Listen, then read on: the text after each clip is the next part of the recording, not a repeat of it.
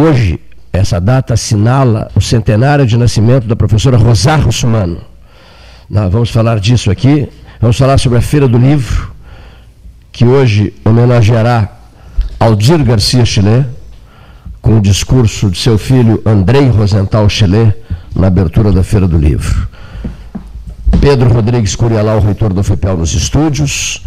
Mateu Rota Chiarelli nos estúdios, o grande amigo da professora Rosá.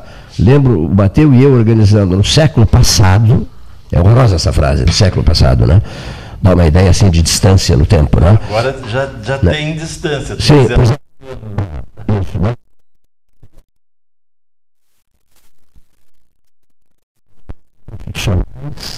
Em homenagem à professora Rosá, membro da Comissão dos Notáveis, né? Comissão Afonso Arinos.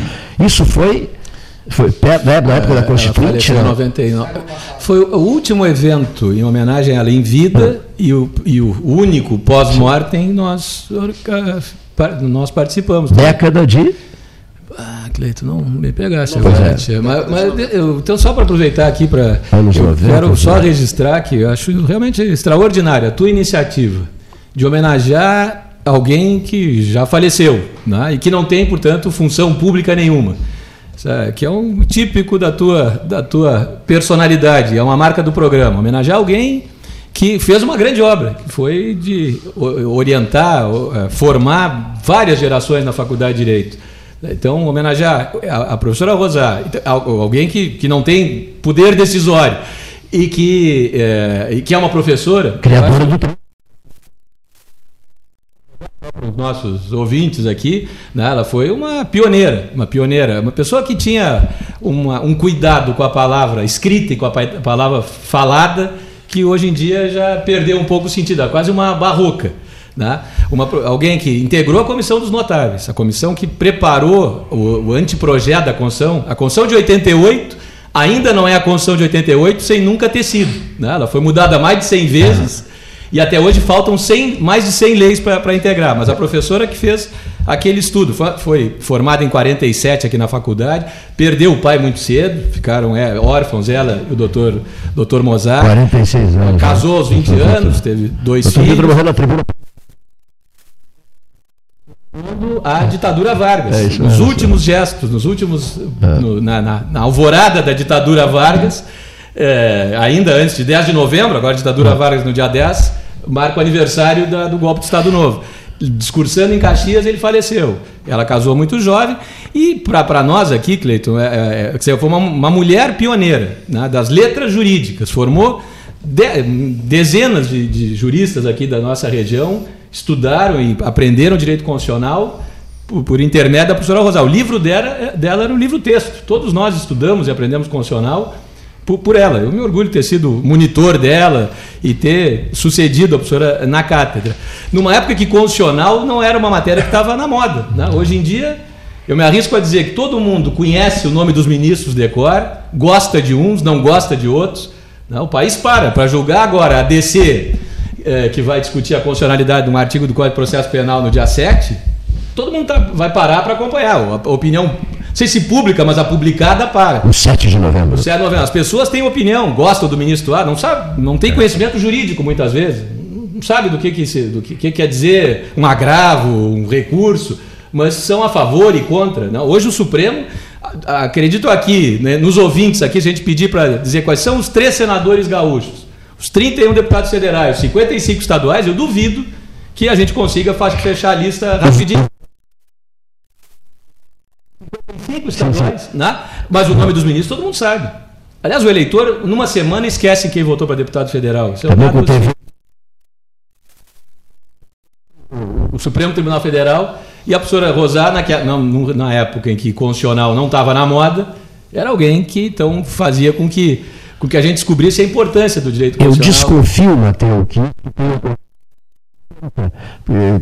Constituinte 88, né? É, a, a, né? a, Constitu... a é, Constituição é, foi instalada em, em 1 de fevereiro de 87. É. O, a, a, Comissão dos Notáveis funcionou isso aí, 85 e 86.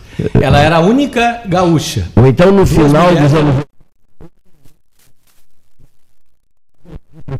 O professor disse isso. Bom, então eu vou rapidamente fazer um registro aqui absolutamente necessário, na, na mesma linha do que o Matheus Querelli fez em relação à professora Rosário Sumano, né?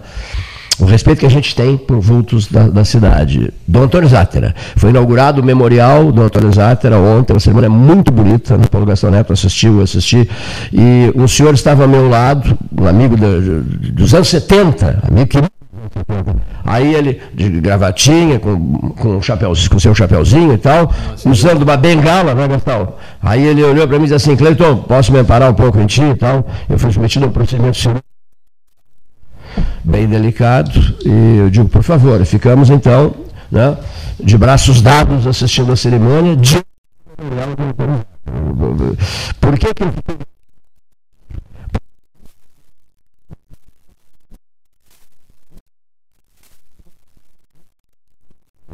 o Jardim e eu. Somos grandes amigos. Então, lá pelas tantas, o Antônio, desesperado para comprar um hospital, não tinha dinheiro. Chega o Jardim, entra na sala, teu pai, Carlos Alberto Chiarelli, junto, sabe essa história em mim? Né? Teu pai era. E eu. E diz o Jardim, calma, Dom Antônio, calma, vou dar uma saidinha, eu já volto. Ah, você vai ao banco, você vai, você vai tentar alguma coisa? Calma, Dom Antônio. Aí saiu, na verdade ele saiu para buscar as ações. Né? Voltou um tempo depois, Dom Antônio, ele está aqui, Dom Antônio. Olha aqui o seu hospital. que maravilha isso. Está aqui o seu hospital, Dom Antônio. Olha aqui. É. Mas como é que eu pago isso? Não, já... Meu filho. Meu filho é um, é um presente. Olha aqui, ó. Ele, Jardim, deu o hospital para o Dom Antônio. Está aqui. E esse jardim de e fiquei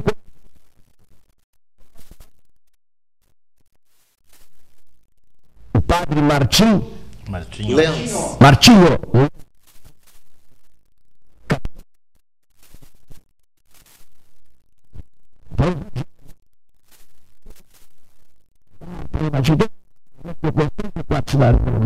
Eu adoro aquela região toda, Bockhorst, Bad Rottenfeld, Bielefeld. O pai dele morou em Bielefeld. Bom, conversa vai, conversa vem.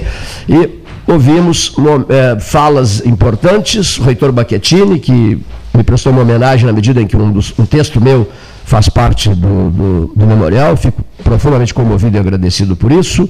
Baquetini levando muito a sério, digamos assim, a, o respeito à memória de Dom Antônio.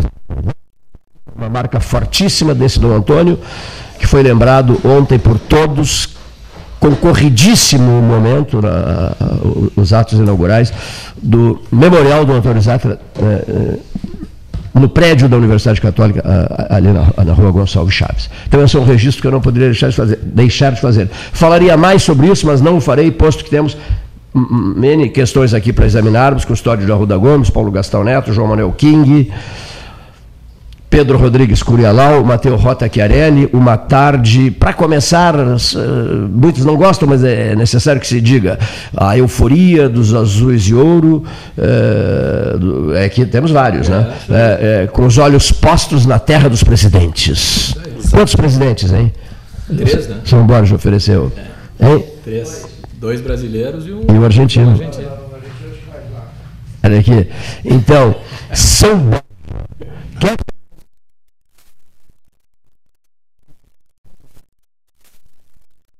Primeiro, uma boa, tarde. boa tarde ao Cleiton, a todos os nossos ouvintes, colegas aqui da mesa. É o dia da batalha lá em São Borja. A gente torce muito para que o futebol da cidade saia vencedor.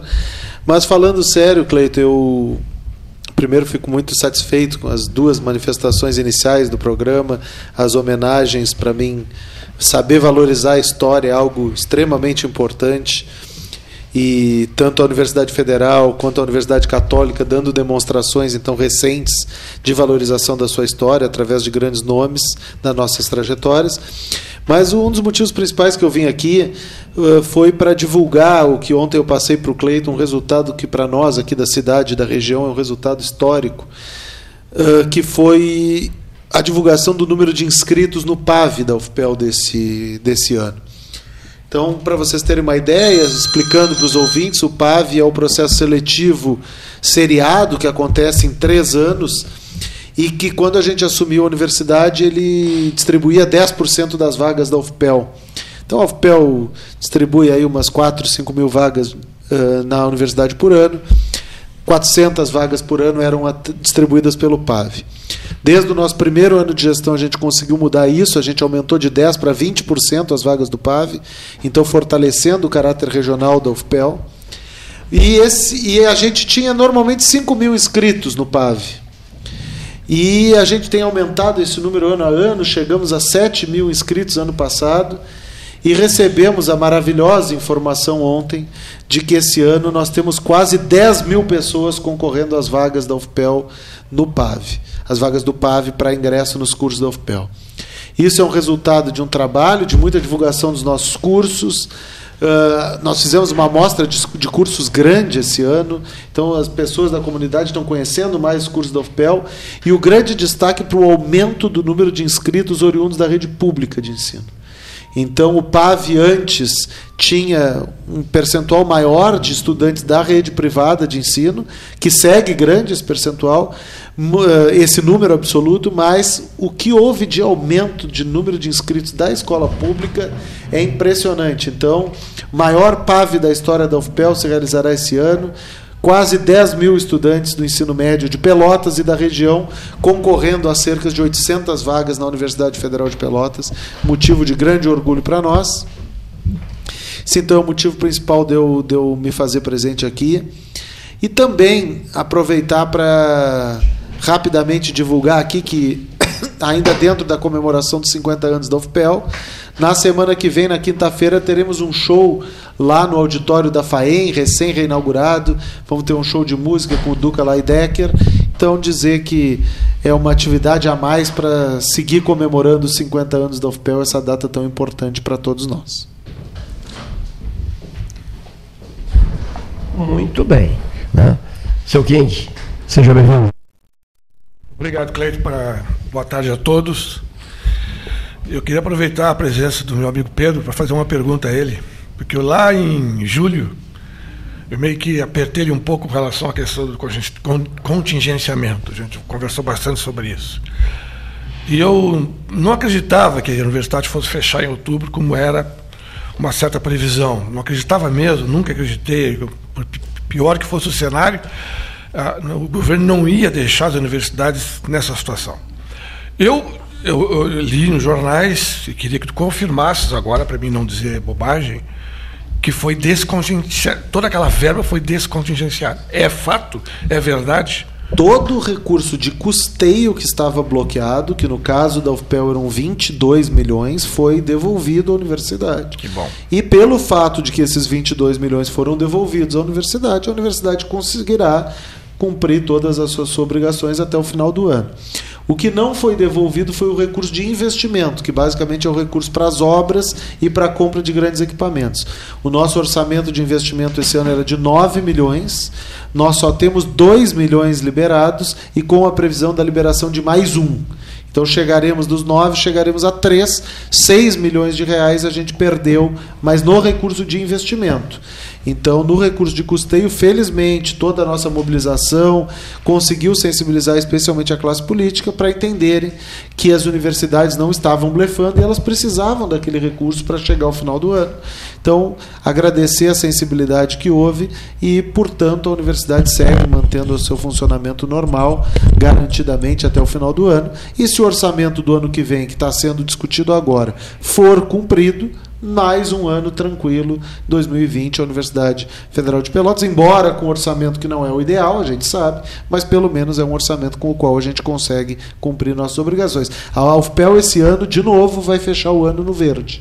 A UFPEL, uh, se a a forma de contabilidade pública fosse assim, porque não é, mas eu também não vou entrar nesse detalhe para os nossos ouvintes, mas basicamente a gente vai fechar o ano de 2019 com superávit. A gente vai gastar menos do que Uh, do que recebeu e, portanto, a nossa dívida acumulada, que quando eu assumi a gestão era perto de 11 milhões, que no ano passado estava em 6 milhões, muito provavelmente a gente acaba esse ano com uma é dívida entre aspas, não é bem dívida, porque passa para o ano seguinte, mas ao redor de 3 milhões, então a vai conseguir finalizar o ano com superávit, inclusive. O orçamento qual é, Pedro, hoje? O orçamento de custeio da universidade, Não, o... que é esse que a gente está falando, 74 milhões, de capital 9, então aí dá 83. E aí tem mais o orçamento dos uh, salários, Isso. etc., que é na, na, casa de 600 e poucos milhões. É, então o nosso orçamento. Inferior ao municipal? Bem inferior. Teve épocas. Ah, já foi superior. Já foi superior. Hoje é, é menos da metade. Ah. Mas o orçamento da UFPEL ele tem essa característica que é muito diferente de outros espaços, as universidades federais.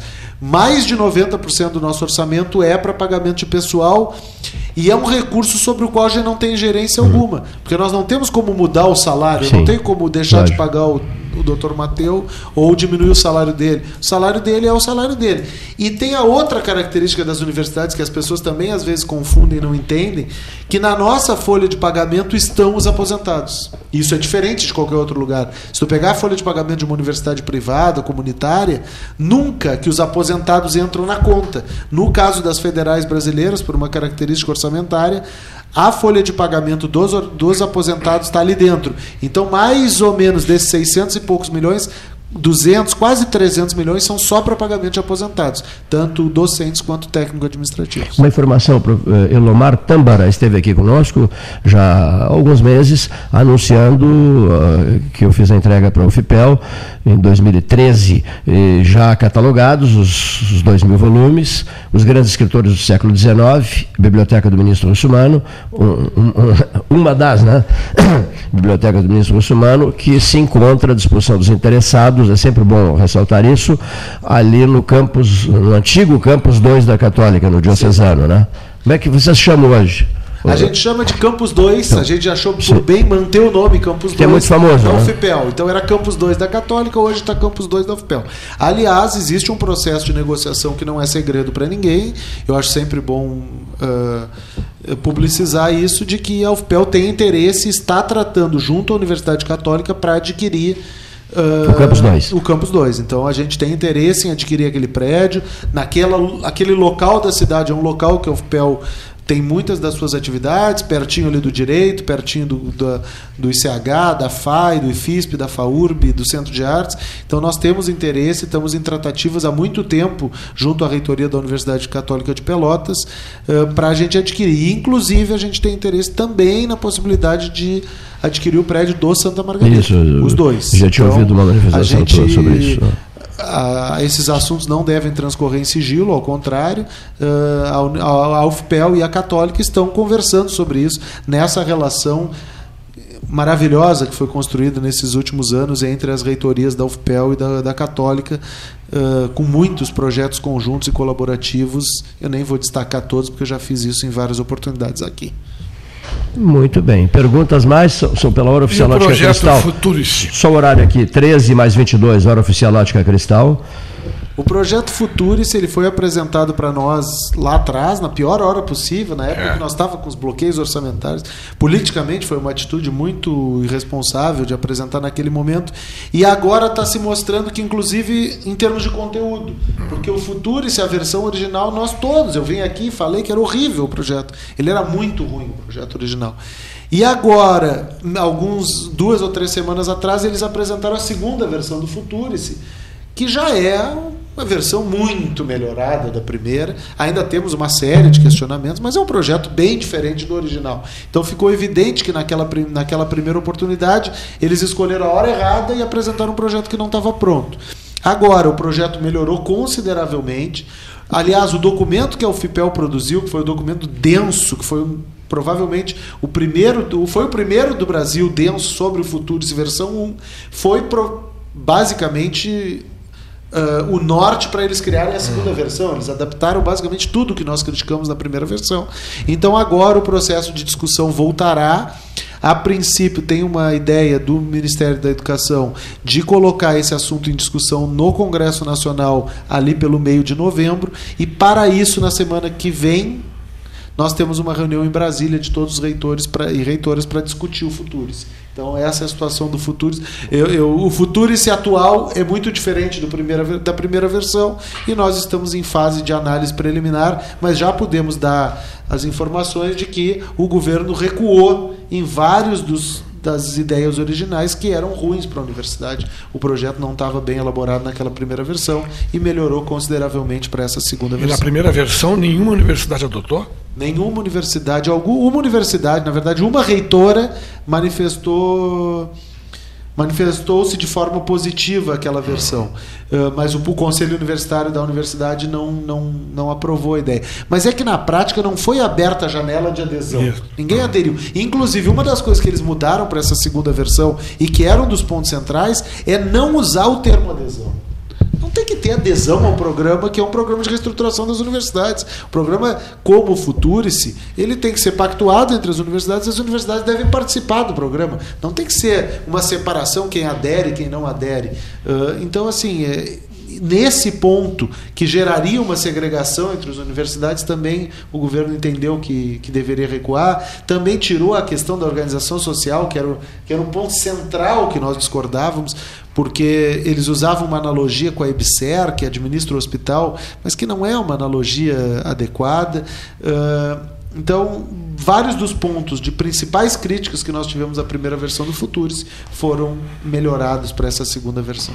O tempo está sendo dividido entre Campus Porto e Campus Capão do Leão, né?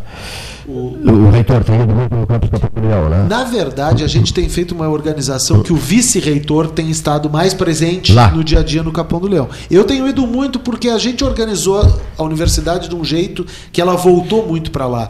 Então, a gente tá, todas as reuniões do Consum, como vai ter semana que vem, são no Capão. Uh, a gente tem as pró-reitorias itinerantes que fa fazem com que, uma vez por mês, pelo menos, cada pró-reitoria dá expediente no Capão do Leão. Então tem uma série de atividades que acontecem no Capão do Leão. Mas na administração, até para fazer reconhecimento justo, o vice-reitor, o professor Luiz Amaral, é quem está lá pelo menos duas, três vezes por semana.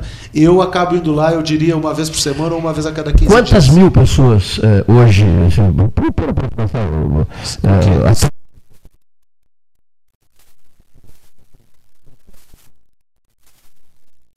público ao redor de 5 mil pessoas. 5 mil lá, no Capão Especialmente terça, quarta e quinta, que são os três dias mais movimentados do Capão. E mais de 15 mil aqui. É, aqui espalhado pelo, é. resto, pelo resto da universidade. Pelo resto da universidade na, na cidade de Pelotas, né? Exatamente. E... A gente tem. A, a, como é que a gente faz essas estimativas? Basicamente, no Capão é mais fácil de fazer, porque a gente tem o número de pessoas que almoçam no RU Já que lá no Capão não tem é. muita outra opção, o número de pessoas que almoçam no RU é uma aproximação do número de pessoas que circula lá. Diferente dos outros campos, que aí não tem como saber, a gente não tem um contador exato em todas as a unidades. A totalização hoje chegaria envolvendo alunos, funcionários, professores, 20 e. Hoje eu posso te dar os números exatos. A gente tem, arredondando, 20 mil alunos. 20 mil alunos. Arredondando, dá mais ou menos 17,600, 17,700 na graduação, 2 mil e poucos na pós, dá 20 20 mil uh, redondo praticamente. A gente tem 1.370 professores, 1.350 técnicos administrativos. A gente já tem menos técnicos do que professores, porque algumas carreiras a vaga é extinta quando a pessoa aposenta. Uh, depois, a gente tem 607 terceirizados, que não são servidores da UFPEL, mas que trabalham na UFPEL, na vigilância, portaria, limpeza, todos esses trabalhos terceirizados. A gente tem mais ou menos mil colaboradores da EBSER no Hospital Escola. Então, nós estamos falando aí de uma comunidade de 25 mil e um pouco. É, um pouco mais de 25 um número interessante. Se tu pegar que as famílias. tudo dá 25, se as famílias né? têm em média. É entre 3 e 4 pessoas, nós estamos falando que um terço das famílias de Pelotas tem uma vinculação direta com a Universidade Federal de Pelotas. Olha que interessante, hein? 25 mil pessoas lá dentro, né? Pelotas Capão do Leão e mais, evidentemente, o vínculo com, com, com familiares. Né? Bom, dito isso, um, um, lembrete aqui, ó.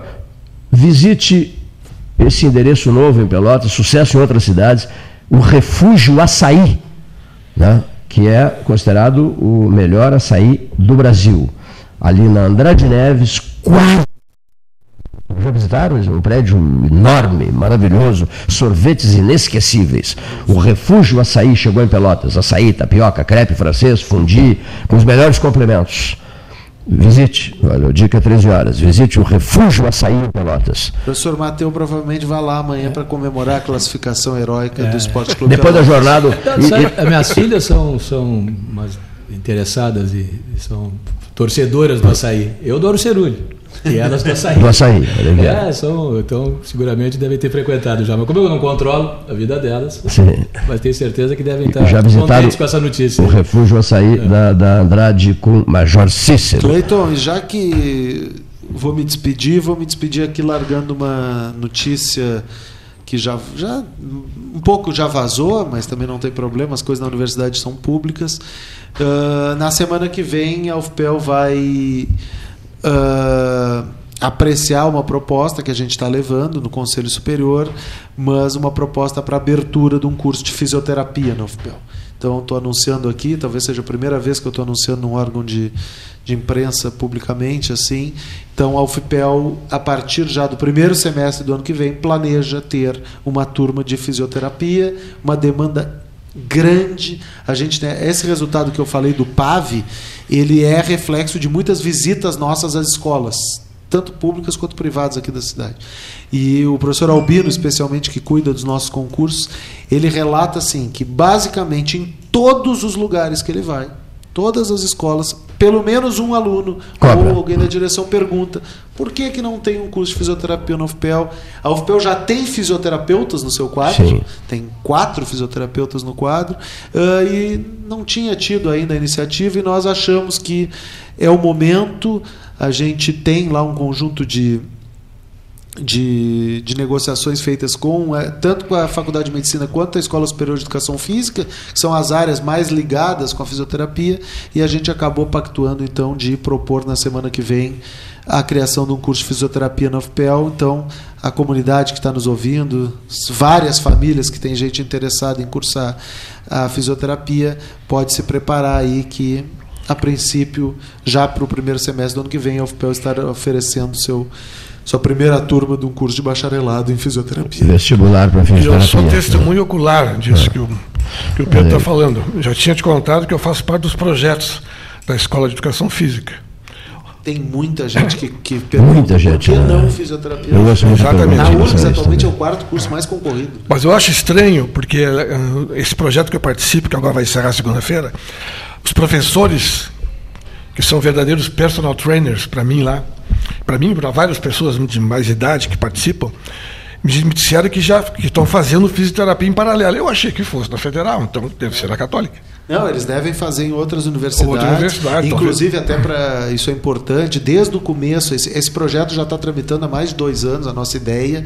Claro que tramitava ainda em modo restrito, mas desde o primeiro momento que esse processo começou a tramitar, eu fiz questão de conversar com o reitor da Universidade Católica, inclusive em nome desse vínculo muito bom que nós temos, para dar ciência ao professor Baquetini de que nós estávamos tra trabalhando com essa ideia, porque obviamente que os cursos da UFPEL e da Católica eles têm uma, uma certa relação, então o professor Baquetini foi muito antes da imprensa, muito antes da comunidade, ele já foi comunicado desse plano da universidade, então a gente só semana que vem espera consolidar essa decisão no nosso conselho universitário para já ofertar a primeira turma logo em 2020. Olha aqui, antes da saída do Pedro, será que o Brasil consegue uma vitória em oito jogos, ou, dois, ou três empates.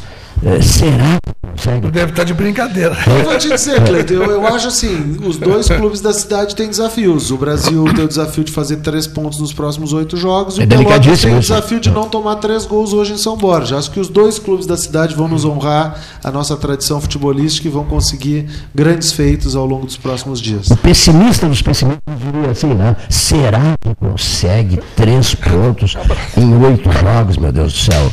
Disputará 24, é isso? Em, em 24 pontos a disputar? Nem precisa dos três pontos. Os adversários que estão atrás de nós são tão ruins que eles não vão conseguir chegar lá. Se encarregarão disso. Eles vão perdendo sozinhos.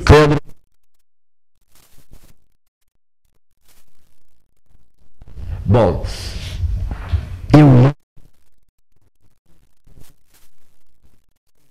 1978 Rosário Sumano, Francisco Ribeiro da Silva, só para citar assim, Dr. Chico, Carlos Alberto Mota, Ari Santos, Ari dos Santos, Vera Satialã, Neif Satialã, Isvânio Ortiz Pinto, Luiz Carlos Corrêa da Silva, Valdir Marques, Ronoel Castro da Silva, Barãozinho, para citar esses, evidente que eh, eh, alguns nomes não foram lembrados, fica complicado lembrar de todos, né? Era uma turma, uma, uma, uma turma do PUG, convidados outros nossos, e aquele primeiro 13 eletrizante, eletrizante, eletrizante, e as pessoas se questionavam, será que dura uma semana? Será que, será que vai durar um mês? Porque as pautas eram pesadíssimas. Ninguém deixava de dar os seus recados, não, recados difíceis época, de dar. Era uma época difícil. Tem é. que lembrar é. que era ditadura, né? E qual foi, qual foi o dia exatamente? 6 de novembro de 1978, século XX século passado. Toda vez que eu faço essa brincadeira sobre século passado, que eu fiz com meu amigo Matheus Querelli, eu fico lembrando do, do ministro Russumano, que dizia assim, o Matheus sabe bem disso, ele dizia, eu sou um homem que viveu intensamente o século XX, a sua carreira no século XX, e que se sente deslocado neste século XXI. Eu não consigo esquecer essa frase. Eu me sinto deslocado no século XXI profundamente deslocado. Essa né? turma, como, como nós, é uma turma da época do rádio. Né? Gente é. que saboreia, como nós, a é. palavra falada. Gente que, é. que gosta de ouvir uma exposição, que tem tempo para ouvir os outros, que quer aprender com os outros. Né? Porque esse é o papel do rádio. A gente está tá ali ouvindo, tipo, uma figura, para citar um aqui, que, que é tipicamente uma figura do rádio, o Brizola é verdade. O Brizola hoje seria um político que, claro, pela inteligência dele ia se adaptar, quem sabe, a esse novo momento. Mas agora é a imagem, a, frase curta, né, uma, frase de efeito, mas não aquela coisa de construir uma ideia, de, né, de ter início, fim. É, é. Né, a gente tá, é. Tu me, me convidasse aqui para ajudar, para lembrar e comemorar o centenário da professora Rosar. A professora Rosar era uma showwoman em sala de aula. Né? Ela tinha, além do conhecimento técnico da matéria, que é, é a função do professor, transmitir as informações básicas né, sobre aquele ponto, ela tinha um, um conhecimento científico e, um, e uma, uma, erudição que são raras. Né? O exemplo da professora Rosar era um exemplo recheado de informações, que era uma pessoa que tinha uma cultura humanística muito grande. Né? Ela não se limitava apenas a tratar do ponto. E agora, hoje em dia, quando a gente fala de constitucional, né? Imagina, nesse momento ela, ela, enfrentou, ela passou por duas ditaduras. Pela ditadura Vargas, pela ditadura militar. Tá? E, e, e, teve uma posição importante. A professora Rosar foi presidente da Associação Brasileira de Constitucionalistas, que foi criada num momento de muita, de, no, no, mínimo de muita turbulência. Foi, foi, foi, ela deu uma aula que está no que o professor Paulo Bonavides, que é uma grande figura do direito constitucional da, da Universidade do Ceará, conta que fez a Universidade do Ceará levantar e aplaudir de pé é, é uma oradora, uma, uma oradora de, de, boca cheia. Tá? A entrada dela em aula já tinha uma, uma, certa teatralização. Era uma figura, eu me orgulho de ter, de ter enfim, podido acompanhar de perto a professora Rosar. E ela era uma tribuna. A professora Rosar, além de ter lançado um livro em homenagem a uma neta, né, ela teve uma perda trágica do filho morreu precocemente, um, um, médico também altamente qualificado. Ela escreveu um livro explicando o corpo humano para a neta. Então a professora Rosário não se limitou apenas em, em tratar das letras jurídicas. Tá? E o manual dela era o livro-texto de quem queria aprender direito constitucional aqui na faculdade. E era citado, citado em acórdãos, em, em decisões. Eu me lembro quando o professor Jorge Miranda, claro, eu estou falando aqui, me emociono mesmo professor Jorge Miranda, o maior constitucionalista em língua portuguesa, ao lado do Canotilho, nomes que, claro, o ouvinte aí não tem obrigação de conhecer, mas eram os dois grandes constitucionalistas que atravessavam o oceano e vinham para cá no período da Constituinte discutir com os professores brasileiros. Então, as ideias deles, o Jorge Miranda de um lado e o Canotilho no outro, ideologicamente, eram as grandes duas figuras do direito constitucional. O Canotilho, quando veio dar um curso em Porto Alegre, e eu fui acompanhar, fez questão de vir a Pelotas para conhecer o Laranjal, para visitar o túmulo da professora Rosar e para conhecer o Laranjal, porque ele já conhecia o Laranjal na voz da professora Rosar. Ele só queria só de ouvir. Já conheço. Por quê? Porque a professora Rosar contava, claro, com, com todo aquele charme. Com riqueza eu estou dizendo, uma forma quase barroca. Né? É. Hoje em dia, eu sei que pode isso parecer uma coisa ultrapassada, mas não para nós. Não, ao contrário para nós continua atualíssimo, né? Eu falo aqui e, e, e tento re, me eu inspirar também, eu também, na, né? nas ideias, de, na, na, na, forma de ser, muito diferente, evidentemente, né? Mas as ideias, e, e para para mim, especialmente, claro que tenho a honra de, de, de seguir na, na cadeira que ela lecionou, né?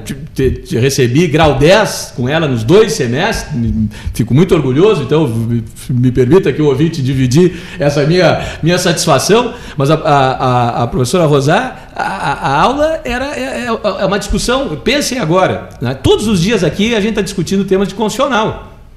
É, é a pauta do dia. Fala, né? É só o que se fala. ADPF, ADC, quer dizer, arguição de descumprimento do preceito fundamental, a ação declaratória de constitucionalidade, ação direta de inconstitucionalidade, a popular ADINho, ADI, ADO.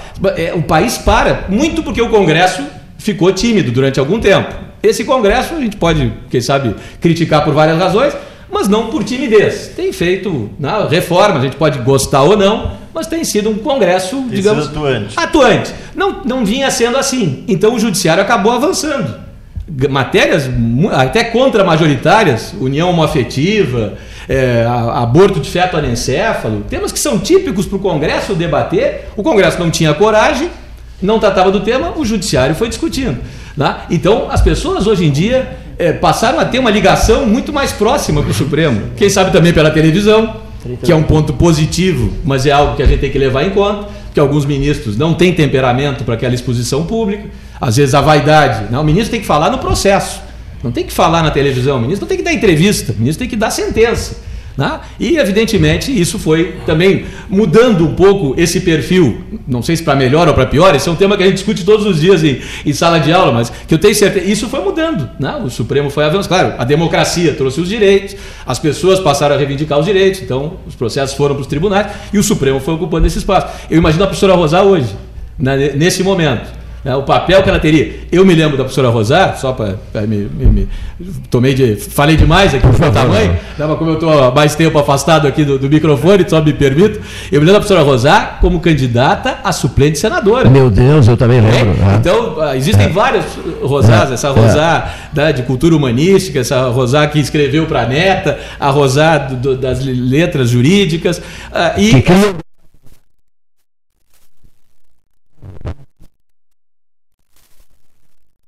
candidata é.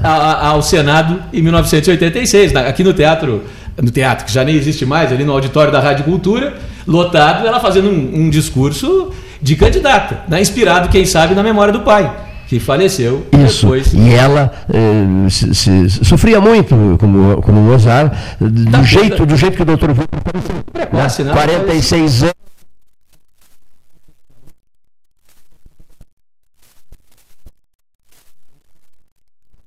Essa cobrança, né, Mateus?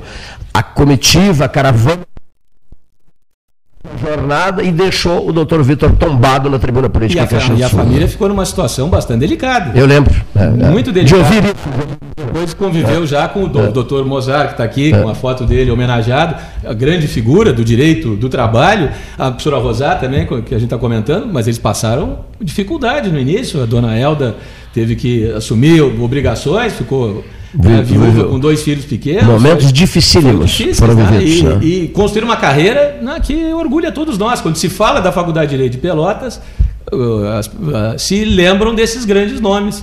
Que, que, evidentemente, quando falavam, estavam falando também pela casa. Aquela faculdade tem nas, nas paredes né, as, as, as, os, sinais, os sinais, as digitais desses professores que passaram por lá. As ideias ainda estão, estão ecoando lá. E eles ajudaram a montar. E o reitor acabou de dizer aqui, né, claro que é, nós todos ficamos orgulhosos. Há uma confiança, apesar de todo aquilo que o, que o King falou agora há pouco, esse, durante esse ano se chegou a falar em algo que eu também, sinceramente, nunca imaginei que pudesse acontecer, porque início de governo, outras vezes já se viu também contingenciamento, né?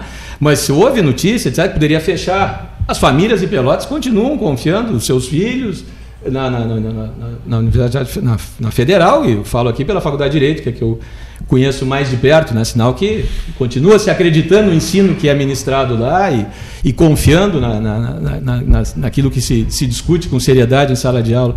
E isso porque a gente tem, você não, não tem que viver no passado, né? a gente tem que viver, né? no, viver o presente, né? mas quem, é. quem sabe de onde vem, sabe onde está e tem uma perspectiva de, de, boa de futuro. Depoimentos, o futuro tem raízes antigas. É, que maravilha. Depoimentos é, como o do Matheus é, é, prestados e com, ele, ele próprio deu ênfase nisso e o faço comovidamente dando ênfase na, na história de vida da, da professora Rosar.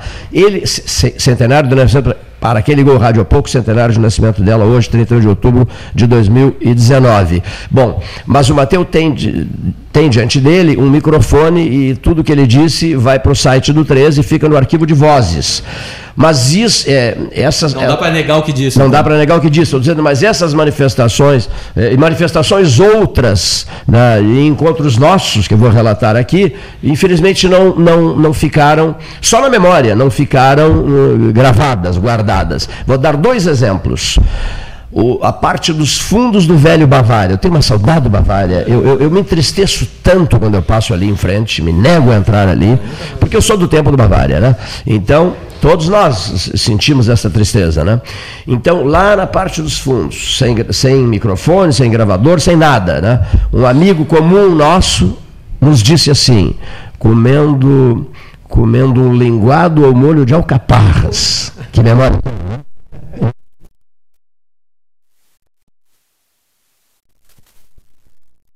Eu estou com um problema de saúde que vem desde o meu avô, né? A esclerose, não, eu passa, eu terei. Ele nos disse que iria ter um problema de saúde.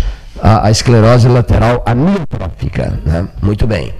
Eu vou contar passagens para vocês, passagens históricas da alta política nacional, que eu não vou contar agora, só vou dar os títulos, né? O Tancredo íntimo dele, o chama para uma conversa reservada em Belo Horizonte, num restaurante com cortinas cercando a, a mesa do almoço, né? pedindo que ele fosse ao Rio conversar com Geisel. Para tirar a febre da, das forças militares sobre o nome dele, Tancredo, que desejava concorrer à presidência da República. Essa história é uma história longa, belíssima, relatada pelo hoje saudoso Simval Guazelli, a Mateu Querelli e a mim, na, parte dos fundos do Bavária. Mas não foi só essa, né? Nos contou outras passagens maravilhosas vida dele, o tempo de palácio, no Palácio Piratini, o secretário de Estado, pai do Mateu, Carlos Alberto Chiarelli, eles se reuniam com muita frequência à noite para conversar e ficavam até tarde conversando, discutindo alta política. E curioso, é. só, é numa anticampanha eleitoral, né? Ele, ele veio aqui como candidato a deputado federal. Isso mesmo. E nos, nos honrou é. com uma conversa. Ele veio aqui, fez a conversa do Bavar. Foi o dia, Fechou o material e foi embora. Foi embora. Ah, nos entregou, nos entregou.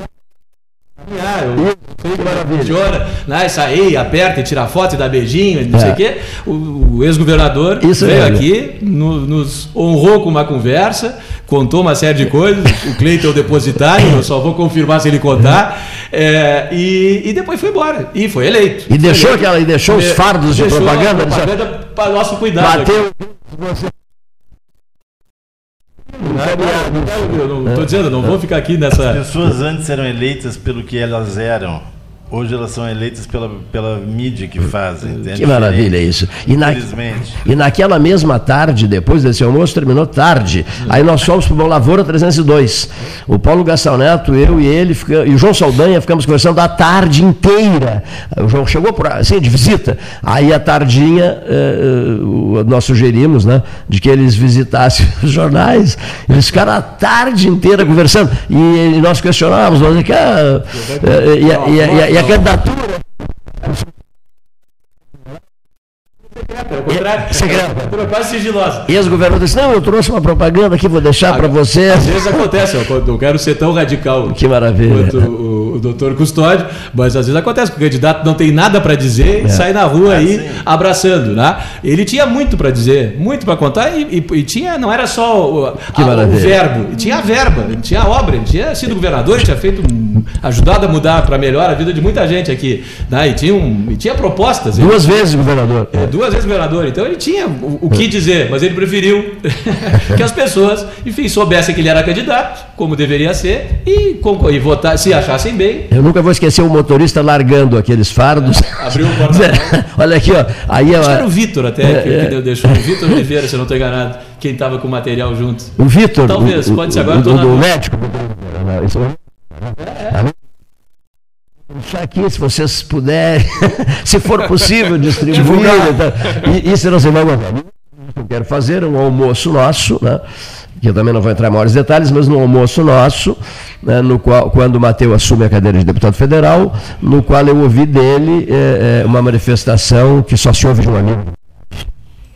Um gesto dele com a minha pessoa, que só se ouve de um amigo inteiro e de verdade.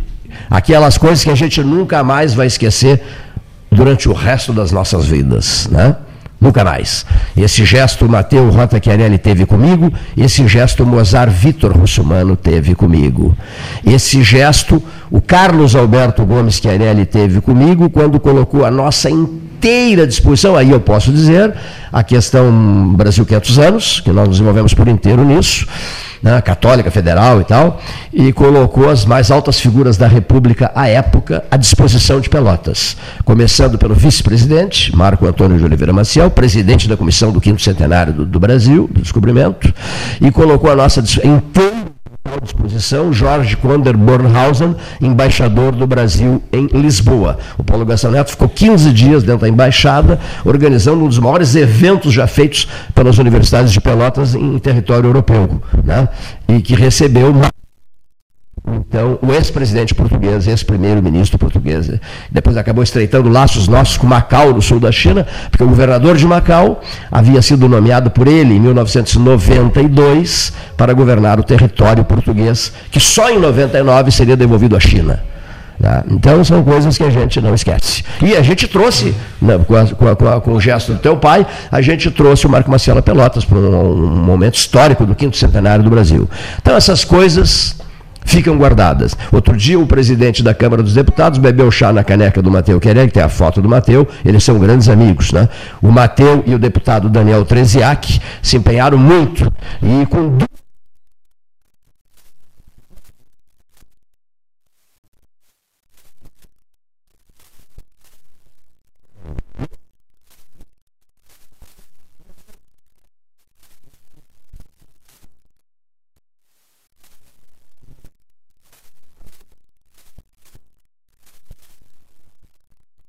Continuando nessa busca de boas memórias, eu tenho uma pergunta para o Matheus que, quero fazer há muito tempo. É. Eu escuto ele às vezes aqui, na, aqui na, no programa de bah, por que, que eu não estou ali? Tu sabes que eu, quando comecei minha faculdade de economia, foi em 66. E a primeira palestra externa que eu assisti foi do professor Chiarelli, 66. E o assunto era FGTS. É. A pergunta que eu tenho que te fazer é a seguinte: ele foi um dos criadores do FGTS? É, ele participou do grupo que discutiu a lei, a Lei 5.107, a lei antiga do FGTS, do Fundo de Garantia Tempo de Serviço, que veio no lugar da estabilidade da época. É, é de 66, a 5.107. Então ele participava, como ah. professor da faculdade, da, do grupo que discutia a elaboração da lei, que depois hoje foi é, sucedida pela Lei 8.036 de 90, que aqui regula o fundo. Naquela época o pai participou. participou eu tenho certificado bastante. assinado por ele, guardado até hoje lá. É. Foi o primeiro certificado de, de, palestras externas. Legal. É, não, ele tinha. Esclarecido, então. Tá, tá bem. Pois bem. Anderson Largue, 13 horas 51 minutos. O Anderson estava ali no, no, no refúgio. Açaí. É bom o açaí? É bom? Pô, maravilhoso. Maravilhoso. Tava ali com o Paulo Gastal o açaí. Andrade do Major Cícero. Satisfação tá. ver o professor Mateu aqui senhor, no 13 horas. Satisfação muito grande, meu amigo. E um Mateu entusiasmado, né? Porque eu sabia que ele. Quando, quando a professora Nailene Russumana me, me, me falou a propósito da data, né, com relação à data, a primeira pessoa da qual eu lembrei foi meu amigo Mateu. É, sabe, Cleiton, então só para continuar aqui, pra, enfim, pra completar a informação, para quem tiver curiosidade, agora o reitor acabou de falar aqui nas vagas e no, na procura no, pelo, pelo PAV, pelo vestibular seriado da Federal, é, e para quem tiver interesse e que estão agora definindo o curso que vão, que vão seguir, quem quiser se aproximar e conhecer um pouco do direito, o Supremo Tribunal Federal tem um programa chamado Os Grandes Vultos da História, e um deles é dedicado à professora Rosar. E ali, então, tem um depoimento, uma série de professores, eu tive a honra também de, de ser convidado a participar, falando um pouco da Faculdade de Direito. Digo agora aqui para quem, quem, os pais que estão nos ouvindo, enfim, as, os jovens aí que estão começando a definir, agora que ela faz, excluindo, né? Normalmente eu falo aqui como pai de, de três filhas, acho que a gente tem que primeiro dizer, definir o que, que não quer. O que, que quer fazer, até hoje eu não sei bem, mas o que, a gente não quer fazer, a gente vai excluindo no, no, nessa fase. Quem tiver interesse por essa área do direito, no, junto, no site do, do STF tem um programa chamado Os Grandes Vultos da História. E o primeiro dedicado a uma mulher foi dedicado à professora Rosário Sumano. E ali tem um pouco da, da, da biografia, da produção intelectual dela, do, do, do, da obra que ela, que, ela, que ela construiu ao longo do tempo. Muito bem, registro importantíssimo. A propósito, aproveitando a presença do Mateus, o 7 de novembro, vamos abrir a conversa aqui, a tua expectativa para o 7 de novembro. Quem foi que disse aqui a tendência, doutor Daniel, ah. doutor Daniel Brode Rodrigues de Souza, né? que nada se resolverá no 7 de novembro, vão empurrar para 2020. Essa, essa solução ficará para 2020. Foi a última frase do, do, do Daniel Brode Rodrigues Souza naquele debate com a presença do Dr. José Fernando é. Gonzalez, debate tão, tão, tão interessante. Sabe que, Cleiton, a minha, minha, minha, assim, enfim, minha opinião aqui é a seguinte: a gente tem discutido muito a opinião dos ministros. Os ministros não são supremos.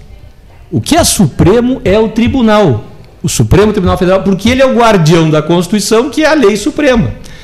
Mas o Supremo foi, de uma certa maneira, é, perdendo um pouco essa noção de colegialidade. O Supremo é como o programa aqui. Ele tem que discutir o tema e, no final, formar um consenso. As decisões, a ação que vai ser discutida, está sendo discutida, é uma ADC, uma ação declaratória de constitucionalidade do artigo 283 do CPP, do Código de Processo Penal. Tá? Não vamos discutir a questão, porque senão vamos perder a audiência aqui e, as, não, não, vamos tratar assim de temas mais, mais gerais. Né? Mas o, o, o, cada ministro dá o seu voto, às vezes muito erudito, citações e tal, e parece que ali termina a participação dele. Não termina. O, o, o, Supremo vai ter que, em determinado momento, ficando 5 a 5, como parece que é a, a questão, né? claro, o voto de Minerva, de desempate, é do presidente. Pode ele tender para um lado ou para o outro. Mas o que a gente tem que tentar recuperar, que eu acho que esse é o grande desafio aí, eu, talvez, do, do Supremo se alertar e a sociedade cobrar, o Supremo tem que recuperar esse caráter de colegialidade dele. Ele é um órgão colegiado, ele não é a soma de 11 personalidades valiosas, né? tem notável saber jurídico e libada reputação. A Constituição diz: no Supremo tem que ter mais de 35 anos de idade, tem que ser brasileiro nato, notável saber jurídico e libada reputação. O presidente indica, o Senado sabatina, que não é mais aos sábados, mas ficou o nome da sabatina, faz uma, uma, uma, uma, arguição, se aprovar por maioria absoluta, o presidente vai nomear aquele nome. E terminou.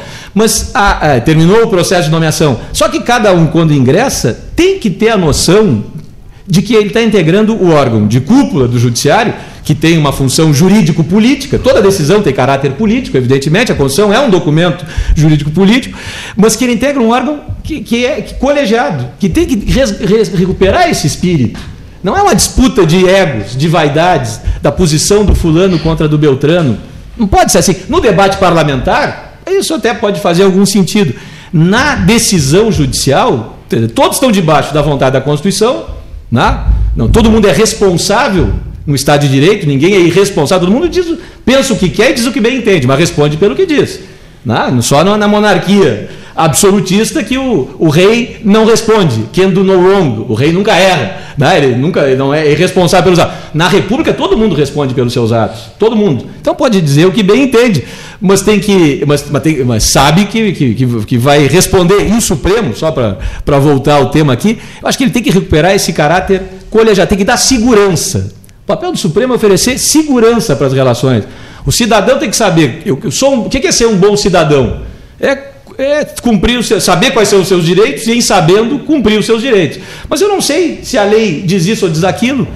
O papel do judiciário é esse, pacificar as relações, dizer o que, que diz o direito, mas de forma segura, oferecendo certeza, estabilidade. Tá? O Supremo não pode ser um, um órgão que gera instabilidade. Ele cumpre esse papel, de uma certa maneira, o poder moderador, que no, na, na, monarquia o, o, imperador ocupou, o Dom Pedro muito, o Dom Pedro I, o segundo menos, por temperamento, tinha um, um temperamento um pouco mais moderado, não foi o, não exerceu com tanta plenitude a, a, o poder moderador. Mas o Supremo tem, mais guardadas as proporções, claro, essa função moderadora, o equilíbrio, né? É, tem, que, tem que ter alguém quer é que fiscaliza o fiscal Quem é que, quem é que quando há uma crise institucional, como é que resolve a crise? Então tiveram duas crises, só para terminar. Isso fala, tem fala, que olhar mais para a Constituição e menos para ah, as é? televisões. É. é. isso aí, não tenha menos dúvida. para as câmeras. Tá a gente tem falado muito sobre isso, né? A transmissão de TV, né? A, a Suprema é. Corte Americana. O Estado é público, tem que estar iluminado pela luz do sol. Não pode ter segredo. O dono do poder é o povo. Né? Ele é o dono. Na República, a coisa é pública. Mas não pode fazer um circo. Disso. Então não pode, ser não pode ter nada de segredo para o povo. O governante que está ali transitoriamente administrando a coisa pública não pode esconder do dono que é o povo. Tá certo? Então o princípio é da transparência, da publicidade. Agora, esse, a corte americana, que é a inspiração do nosso, o Rui Barbosa foi buscar na corte americana a inspiração para o Supremo, a, a, que ainda tinha estudos anteriores, até o Dom Pedro II já tinha ido pesquisar como é que era, mas enfim, a corte americana entra lá um, não sei quem é, qual é a função dele, faz uma gravura, o jornalista, quem é que está é tá sentado à mesa lá, fecham as portas e aí começa o debate. E ninguém vai dizer aqui, tenho certeza, que a Suprema Corte Americana não, é não produziu na obra, uma importante obra do, do, ponto de vista da jurisprudência americana, que, o direito, que os Estados Unidos não sejam um país democrático tem imprensa livre, tem partido que ganha, que disputa eleição, tem alternância no poder, quer dizer, então, na, é, foi uma escolha na época comemorada. Até o ministro Marco Aurélio foi quem assinou o ato estava na presidência. Foi uma deferência na época, acho que o Fernando Henrique até, ele que assinou o ato. Foi tido como uma. uma eu, eu tenho minhas dúvidas. Então é o momento da gente parar. Será que tem sido bom? Tem algumas pessoas que não têm essa capacidade, que, o, que a vaidade às vezes atrapalha o raciocínio. E o Supremo às vezes tem que dar decisões contra-majoritárias. Contra a vontade. Pena de morte. Pena de morte. Faz uma, faz uma semana aqui, pega a criminalidade do jeito que está. Faz uma pesquisa, vai ganhar.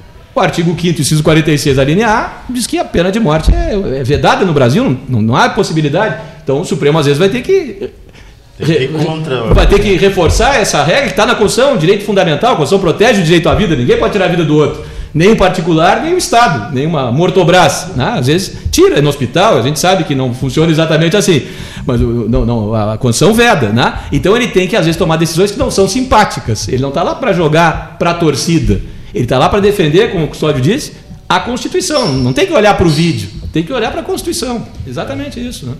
Mas será que anteriormente, quando é que começaram as, as, as transmissões televisivas? Eu, do... eu acho que em 97, por aí. Antes disso, será que já não, já não havia esses debates acalorados? Acho que sim. Brigas? Acho que sim. Não sei se isso Mas, mas acho que não contaminava. Eu, eu, eu, te confesso, acho que a gente tem que discutir isso, tá? Eu estou é. só trazendo aqui.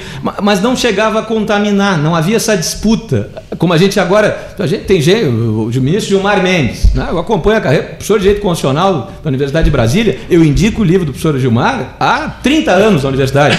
É muito bom o livro dele. Controle da constitucionalidade, ele estudou na Alemanha, em Minsker, como o Itiberê, nosso professor aqui, que o, o, o Cleito conhece tão bem. É, ele é um, conhece profundamente a matéria. Agora, quando ele fala no microfone, eu confesso que tendo, a, na mais das vezes, a, a não me sentir representado, para usar a expressão da moda, na, naquilo que ele diz. Não me transmite segurança. Né? É, mas não importa. Mas não vota, importa a questão dele física, como é que ele vota, fala. Normalmente ele está certo. Às vezes, quando vota, muitas vezes está certo. Muitas vezes. Mas tá às vezes, mas se a gente vai agora ali no, aqui no café, vai ter muita gente que gosta ou desgosta dele. A questão não é gostar ou desgostar. É. A questão é se ele julga conforme a Constituição ou não. não. É, esse é o ponto. Tá? Mas claro que essa questão de ter exposição, do modo como fala, etc., isso acaba gerando um pouco de. que não é, não é a função do órgão, não é para isso que ele foi criado. Né? É, o Respondendo pergunta, teu questionamento, a TV Justiça entrou no ar no dia 11 de agosto de 2002. Ah, é Dois. Cinco anos. 2002. É, aí, aí que está a modernidade. Deixa, é, tá aí, não pode dar mentir. Não dá. Então, dá, é muito, então, assim, a internet acabou, não tem não. discussão. Agora, uma, mas, mas, mas,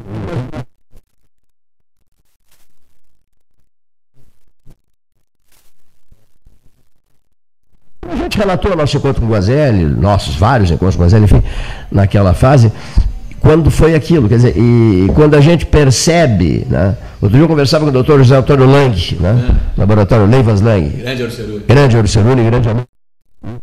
conversa bem, ele recuperou um episódio de uma transmissão feita de Guadalajara, quando a seleção brasileira, o Gilberto Tim e, e algumas figuras da seleção brasileira Preparador. foram um churrasco lá no hotel, no hotel De Mendonça, em Guadalajara. E houve uma briga lá entre o Paulo Santana e o Dr. Lang, por causa do Tele Santana, né? Eu não gostava do Tele. O e o o outro não, é, não, não, o Totó e o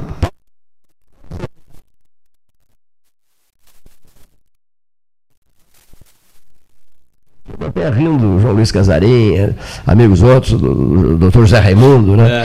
É. E recuperamos isso, ri- rimos muito disso e tal. E aí lá pelas tantas ele me disse assim, meu velho, isso foi. Já se passaram, portanto. Não, não, não, pode parar. né? Não precisa me dizer quantos anos, quantas décadas já se passaram, né? porque aí fica muito complicado. Né? E eu fico muito assustado. Nós agora, localizando o período dos nossos encontros com o Guazelli, né, eh, ficamos meio confusos. Não, mas era, era, era um Guazelli candidato a Isso. deputado federal. Isso, né? 94. 90, é, por aí, anos, no- década de 90, isso mesmo, década de 90. Um Simval Sebastião Duarte Guazelli, candidato a deputado federal. Isso. Contando maravilhas da história de vida dele, verdadeiras pérolas, e sabia contar.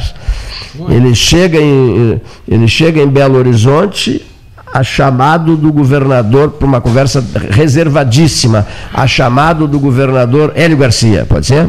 Hélio Garcia. Hélio Garcia, que gostava muito de uísque. Sim, né? sim. Então ele, ele desce do avião, desce do avião em Belo Horizonte e é convidado a entrar no outro avião. Lembra? Né? Ele desce no avião, do avião, e ele achava que iria para o Palácio da Liberdade, para uma conversa com o governador, e, e o governador disse, não, por gentileza, vamos entrar num, num jatinho. Né? Claro, que era o vice que assumiu quando. Exatamente. O Isso, ele- primeiro foi exatamente. Então, aí o que, que acontece? Eles levantaram o voo para uma longa conversa, essa conversa não poderia ser te- testemunhada por ninguém, e foi uma conversa a vários mil metros de altura, né, sobrevoaram Minas Gerais nessa reunião a né? Era um- enfim, é uma passagem maravilhosa. Essa é simplesmente maravilhosa. Né? Ele nos conta, olha, a conversa era tão, mas tão, mas tão reservada, tão séria. Né? E, o- e, o- e, o- e, o- e o Simval era homem de total confiança do doutor Tancredo de Almeida Neves. Né? Total, total, total, total confiança do doutor Tancredo. E por aí vai. Nós temos passagens daquele período eh, da política brasileira eh, memoráveis e mentalizadas. Né? N- não escreveste sobre isso, nem eu. Guardamos. Por quê? Eu tenho ouvido tanto essa Eu te mandei uma mensagem É sobre isso mesmo. Eu ontem, ontem eu vi lá na Estamos Católica. aguardando. A Eu vi muito essa pergunta ontem também lá na Católica, durante a inauguração. Você-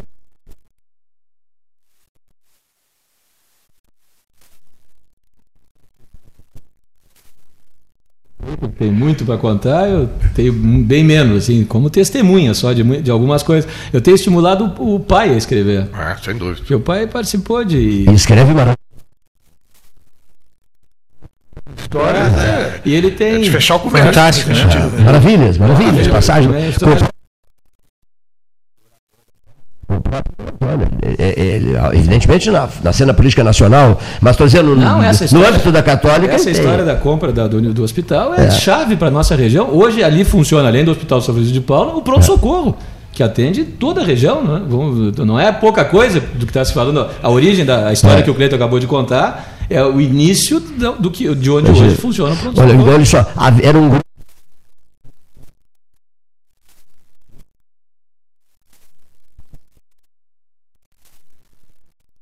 Destacando, o Carlos Roberto Querelli vive destacando. Parceiro.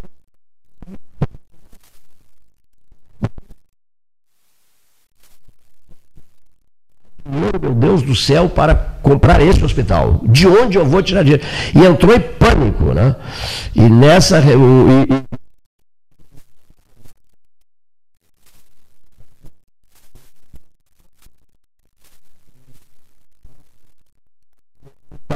E ele diz: Olha, segura aí, tome um cafezinho que eu vou dar uma saída.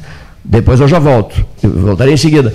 E o, e o Dom Antônio disse para o Chiarelli assim: é, Onde é que o Jardim foi? Onde é que o Moacir Vitor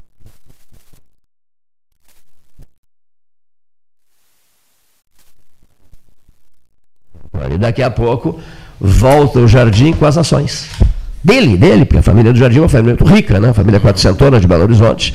O Jardim tinha as ações, foi comprando aos pouquinhos, aos pouquinhos, aos pouquinhos, até uh, conseguir o número de ações necessárias para adquirir o hospital. Aí chega o Jardim, na maior serenidade do mundo, como ele costuma ser, né?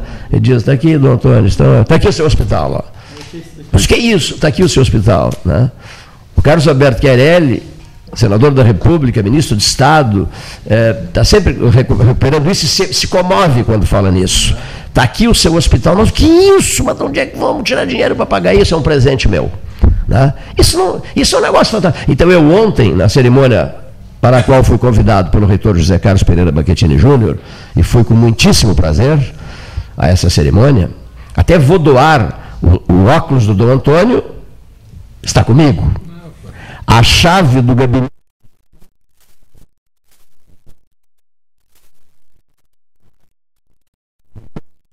Né? A chave presa num barbantezinho, que por sua vez fica preso a um pedaço de couro marrom. E mais o óculos que ele usava no seu, no seu Dodge Dart, para pilotar o seu Dodge Dart. Foram presos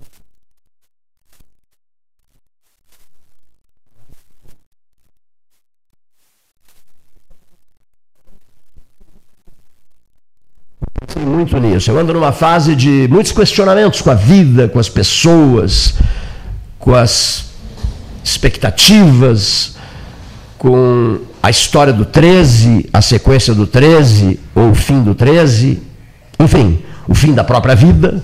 Né? Tem que estar atento para isso em determinados períodos da existência. Então eu estava lá ontem, absolutamente concentrado na história de vida de uma pessoa com a qual eu convivi por décadas e décadas e décadas e décadas. E, e,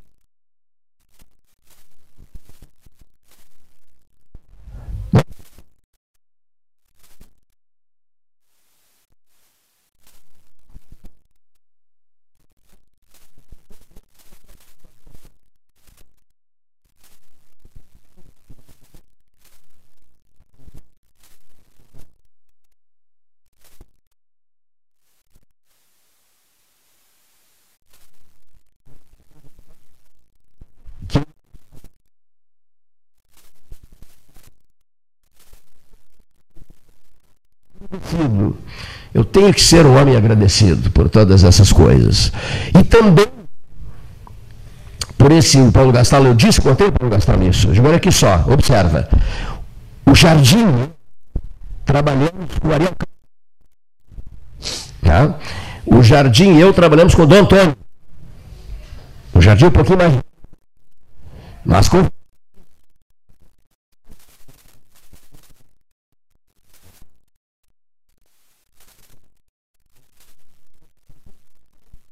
a minha recuperação emocional, psicológica, foi o jardim.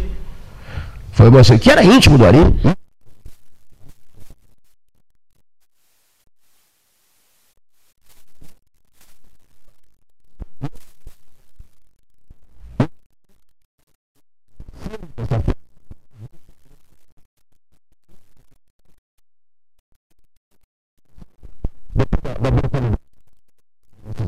Então eu estava ontem, vivendo esses momentos todos, testemunhando na condição de convidado, presenciando, e pensei, mais uma razão para, para tu demonstrares ah, eh, essa gratificação pessoal.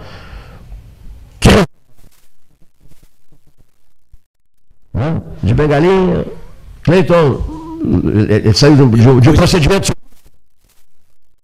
a criação da medicina é maravilhosa. também é outra. É, é maravilhosa. É uma, não, é outra deixa, deixa, eu só, deixa eu só dizer isso aqui. Não, só, tô, só para reforçar. Mas merece que tá...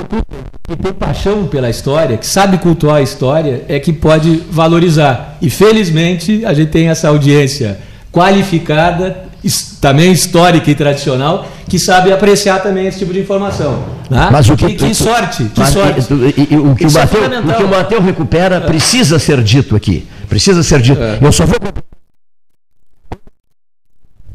Quando ele submeti ao procedimento e tal, eu estou um pouco fragilizado, etc. E preciso segurar no teu braço e tal. E ficamos de braços dados durante toda a cerimônia.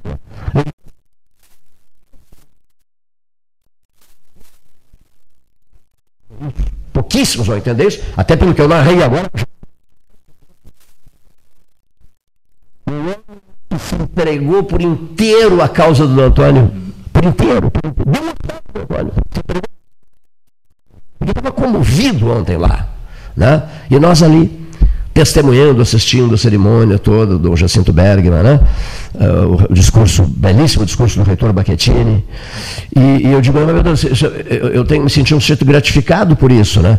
Eu estou de braços dados com, com o Jardim, o Jardim que venerava era verdadeira. O, o Dom Antônio, que foi a Belo Horizonte, dizer a mão do jardim, me ajuda, dizer a mão do jardim, olha que eu preciso que, que o seu filho vá para o Rio Grande do Sul, para o do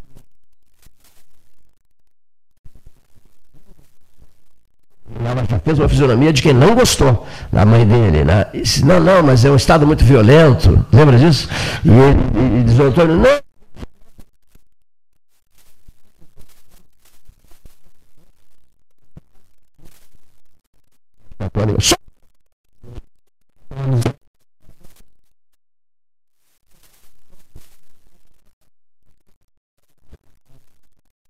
Jardim no dia que a gente recuperou esse episódio todo, Mateus junto, diz o Jardim assim: Pois é, eu, o Dom Antônio disse que eu viria ficar umas semanas, só por umas semanas aqui, que a minha mãe só me liberou assim, nessa condição, naquela uma mulher, uma, de uma, comandava a família lá, né? E ele era muito novo, né? E ele era muito novo, jovem, já qualificadíssimo, mas muito novo. E ele disse assim, e, enfim, e eu, eu, eu teria vindo. Eu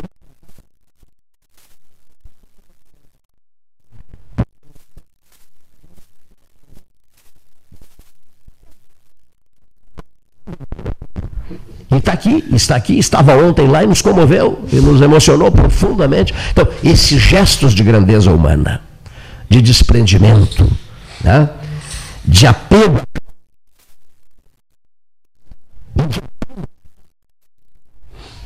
envolvimento pleno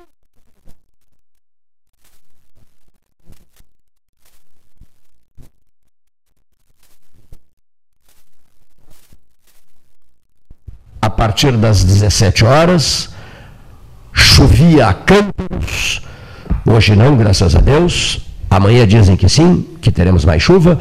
Enfim, um momento profundamente gratificante, tocante, marcante e inesquecível. E eu acho que a vida precisa disso. Eu acho que as pessoas e valorizar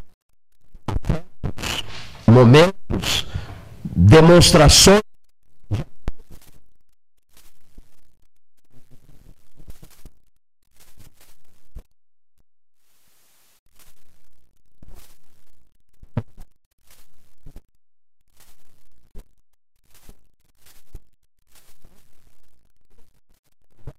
da nossa comunidade, com simplicidade são as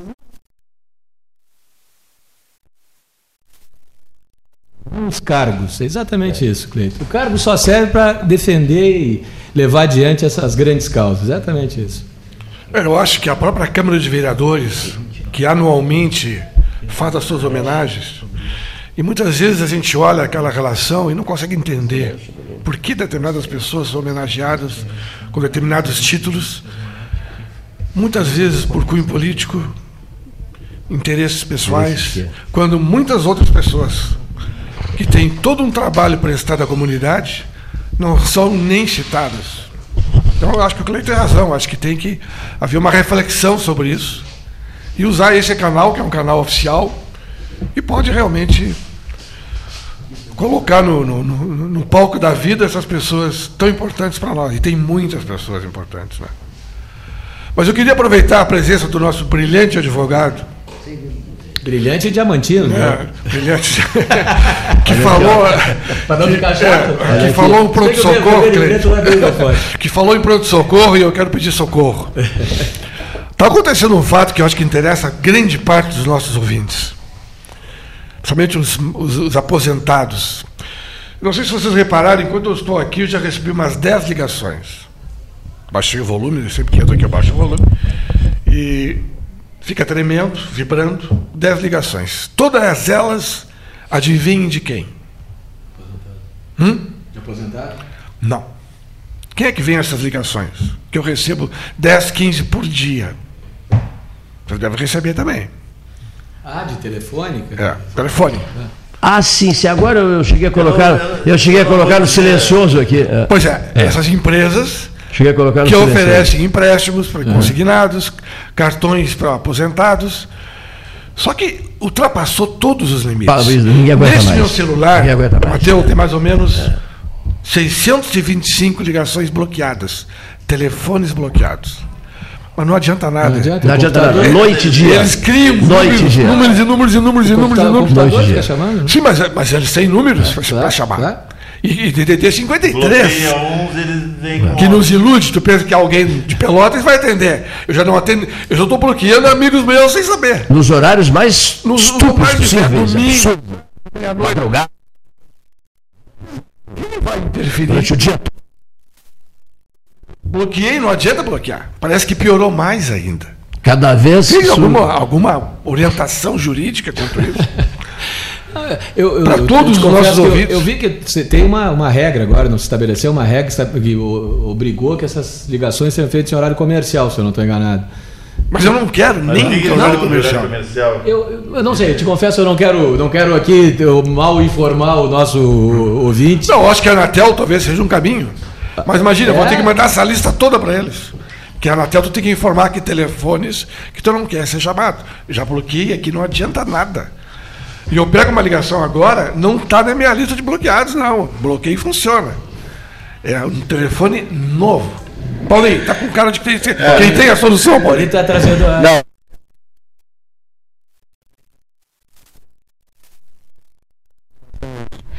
Esses uh, serviços de telemarketing, né? Ah. essas call centers, eles agora são feitos por robôs. Exato. Né? Então, são feitas uh, centenas de milhares através dos robôs e geralmente o call duas mil pessoas trabalhando em algum lugar do Brasil, ou Uberaba, ou Manaus, ou Maceió, ou Pelotas, e que estão ali né, atendendo né, os chamados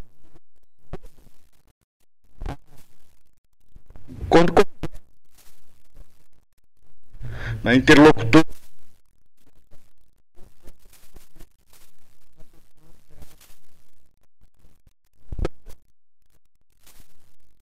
serviços 1.200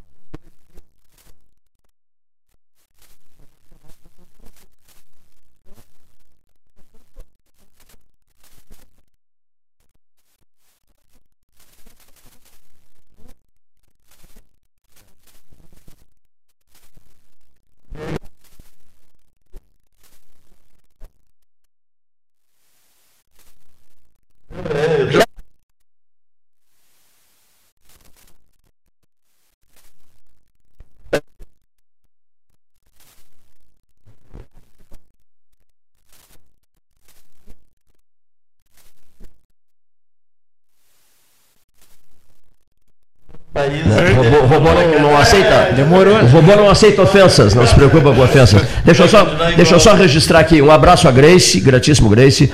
Ela fez uma ela fez uma arte para o Instagram, né? os, jo os jovens uh, que usam muito o Instagram, ela fez uma arte para o Instagram, para o 13, uh, com a foto da Basílica de São Pedro, e, e, e, e diz, ouvinte nossa, Grace, diz assim, o começo, né?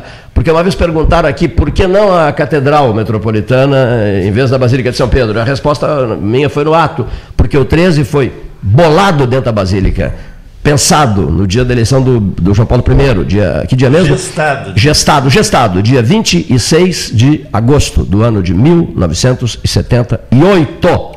Cândido Norberto e eu, no interior da Basílica, ali sonhado, projetado, gestado, é, idealizado o, o, o, debate 13 horas. Então a Grace entendeu né, e, e colocou nessa arte. Com inspiração divina e com a bênção papal. Com a bênção papal, né? Fez a no Instagram o começo. O começo foi dentro da Basílica. É, ele foi postado, postado não, foi bolado, imaginado dentro da Basílica, por isso a foto da Basílica de São Pedro aqui uh, na parede do Salão Amarelo, Salão Amarelo do Palácio do Comércio. Gratíssimo, Grace. Ouvinte, os jovens que são alucinados por Instagram, né? Ah, e outras redes sociais, interagindo, interagindo. Ele é um 20 do 13 horas. A ela os nossos melhores agradecimentos. Como ele é jovem, deixa eu recomendar para a Grace o Refúgio Açaí, ali da Andrade Neves, com o Major Cícero, né? o endereço famoso de Pelotas agora, e qualquer contato com, com o pessoal do Refúgio Açaí é o 3029-5323. Trata-se do melhor açaí do Brasil. Bom, dito isso, hora oficial Ótica Cristal, 14 mais 24. O Marco Marchand manda um abraço a todos, gostou muito do programa, 13 horas desta, desta quinta-feira, fala na história contada com emoção, saúda o reitor Pedro Alau, saúda o Mateu Chiarelli, né? Ouvinte nosso do 13 horas, Marco Marchand, que é o primeiro suplente, né? Isso, isso. De deputado federal pelo PSL, é isso? Pelo, é, pelo, isso. pelo PSL. O que é mais que eu queria Já dizer? tem um novo movimento no PSL, ah. um, uma nova direção aí no, em Pelotas. Uma, uma nova direção do é, partido, é. né? Bom, que é uma coisa que eu queria dizer, assim, não, não deveria esquecer. Daqui a pouco, a partir de, daqui a cinco minutos, já começa a jornada esportiva, o jogo do Pelotas ah, com o São Borja. o Pelotas em São Borja. Pelotas o jogo? Não, não, não, em São Borja. Mateus Querelli preocupado, Paulo Gastão Neto preocupado. Não, não, não, não preocupado. Custódio preocupado? Nem, nem o Chiarelli, nem o é, Paulinho. Como nós, nosso parente no ataque, o famoso Giovanni Gomes, né? É. Artilheiro parente. É um grande artilheiro, né? É. pediu música no Fantástico com sobra. Com sobra. Ainda emprestou um gol. que espetáculo. Mas, deixa eu, deixa eu outra coisa aqui, precisa, deveria dizer. Ah, lembrei. 300, Camacuã, em Camacuã, 385 milímetros a chuva. Aqui, aqui, aqui 360. 360 aqui. Mas eu acho que Pelotas bateu 360. Não nada, a previsão não, não tá dando chuva para amanhã. É, mas eu. A média. Hum, farto disso, né? Outra coisa que eu recebi ontem, meu amigo Zé Fernando Gonzalez me repassou, é assustador ver o vídeo, né? Não é vídeo. Não, não é um. Não, é um vídeo, sim, claro, é um vídeo. Claro que é um vídeo. É um vídeo. É, Chavantina, o nome do, do lugar, é, Mato Grosso. Os dois rapazes saem, né, seus cavalos, tocando uma boiada de 85 bois, bois gordos, e cai o raio. Né, e cai o raio e mata todos eles. Mata os 85 bois, mata os dois rapazes e mata os dois cavalos. Então, um funcionário da propriedade faz a, foto, eh, faz a filmagem, tá com uma, uma, uma, câmera, faz a filmagem. Olha aqui, os rapazes não conseguiram nem retirar os pés do estribo, ficavam caídos com seus cavalos. Né? O raio é, que. Fulminante. Fulminante, mas uma coisa assim, olha, vou dizer um negócio. Eu, eu vi terra, e me arrependo. Terra, é isso. Eu, eu vi, eu vou dizer aqui, eu vi e me arrependo de ter visto. Vi e me, e me arrependo de ter visto. Né? Trágico. É, mas, mas, mas, sei que se mandarem para mim, eu não. É, não é, agora, só uma coisa, só uma coisa. Que pelo menos esse relato, né, Gastão? Que pelo menos esse relato que eu estou fazendo agora aqui, João Manuel King, Paulo Vilar, Anderson Largue, Matheus Rota Chiarelli, Custódio de Arruda Gomes, que pelo menos esse relato, senhor ouvinte, sirva como um sinal de alerta. Porque todo mundo erra feio, eu erro feio. a gente não, não tem ideia do risco que se corre. Engra... Eu vivo muito é, isso. Engra...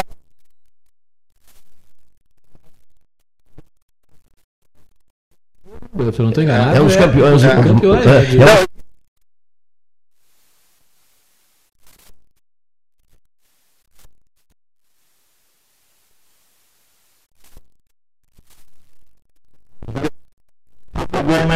O vídeo é, é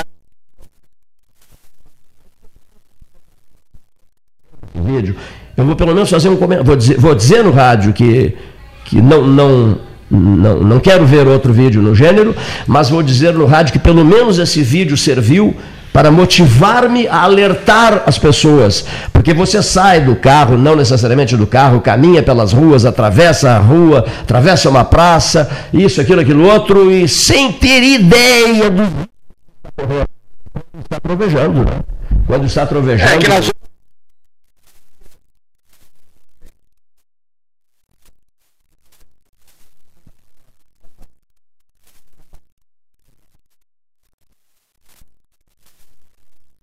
que. Raios. É. Ontem eu escutei o contrário. Que na realidade o Rio Grande do Sul é o único estado que faz medições sobre raios. Tem aparelhamento suficiente para isso. Foi o meteorologista que falou. E os outros estados não têm. Não tendo, não tem como. Então só se sabe que no Rio Grande do Sul são milhões de raios por dia. Por... Choque elétrico esse, aqui, que, choque esse que vai de baixo para cima, né? Certo? Né? Choque vai de baixo para cima. É, é, de baixo para cima. Né? É. Enfim, então, está aí o alerta, que sirva de alerta. Gratíssimo, Mateu. Gostei do teu entusiasmo. É, gostei muito do teu entusiasmo. Até me contagiaste. Porque eu... dentro de si. É verdade, que bacana, que bonito. É, é, isso, é isso mesmo. Ter Deus dentro da gente. Senhores ouvintes, gratíssimo a todos que aqui estiveram, especialmente aos que nos ouviram. Um bom jogo para o Pelotas em São Borja. Boa tarde a todos. Amém.